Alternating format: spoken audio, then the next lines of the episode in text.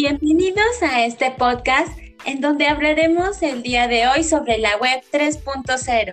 Mi nombre es Elizabeth Vázquez y el día de hoy nos acompañan las especialistas en el tema.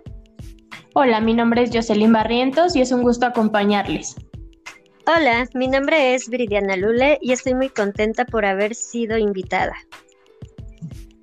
Bueno, bienvenidas a este podcast. Iniciaremos con la pregunta, ¿Han escuchado hablar de la web 3.0?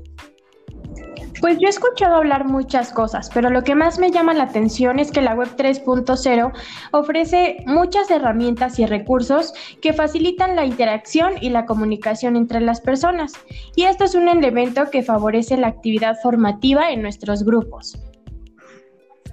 Exacto, como bien mencionas, es esta conectividad y que puede ser a través de diferentes dispositivos como laptop, nuestro teléfono celular, computadoras de mesa y que aparte pues son de fácil navegación y acceso para muchos, muchos de la, muchas de las personas.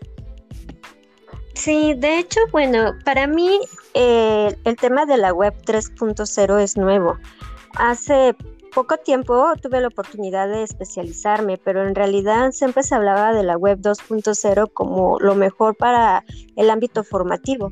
Sin embargo, ahora con la web 3.0 también se puede implementar en las aulas, es decir, aulas virtuales, y favorecer que nosotros nos conectemos con nuestros alumnos de forma online.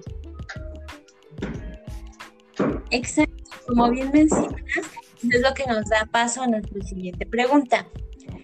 ¿Es posible implementar la web 3.0 en el ámbito educativo? ¿Y qué estrategias nos brinda esta web 3.0?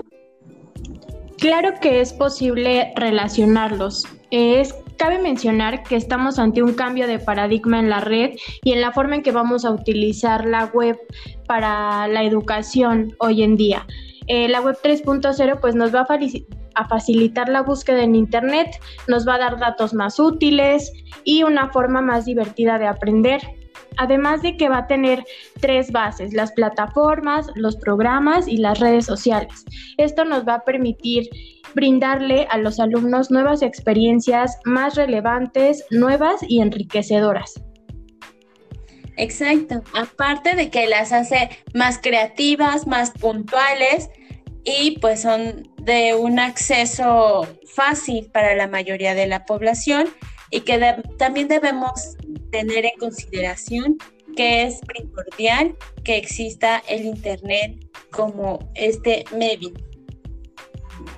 Sí, de hecho, estas estrategias y la web 3.0 nos da una oportunidad increíble de poder interaccionar entre los elementos eh, el profesor, los alumnos, los familiares y así nosotros poder complementar la formación tanto educativa como en el ámbito laboral. Además, las estrategias que nos brindan son muy útiles porque no solamente usamos el chat o no solamente utilizamos el correo electrónico, también utilizamos la navegación, utilizamos la imagen, la fotografía, el audio, entre todos estos elementos multimedia que favorece y enriquece nuestro ámbito educativo. Así es, Viridiana, pero lamentablemente el tiempo se nos ha agotado. Es un tema que da para otras sesiones más en podcast. Así que, sin más, les doy las gracias a Viridiana por su participación. Gracias, Jocelyn, por acompañarnos. Un gusto, gracias. Bueno, hasta aquí el día de hoy en nuestra transmisión. Hasta la próxima.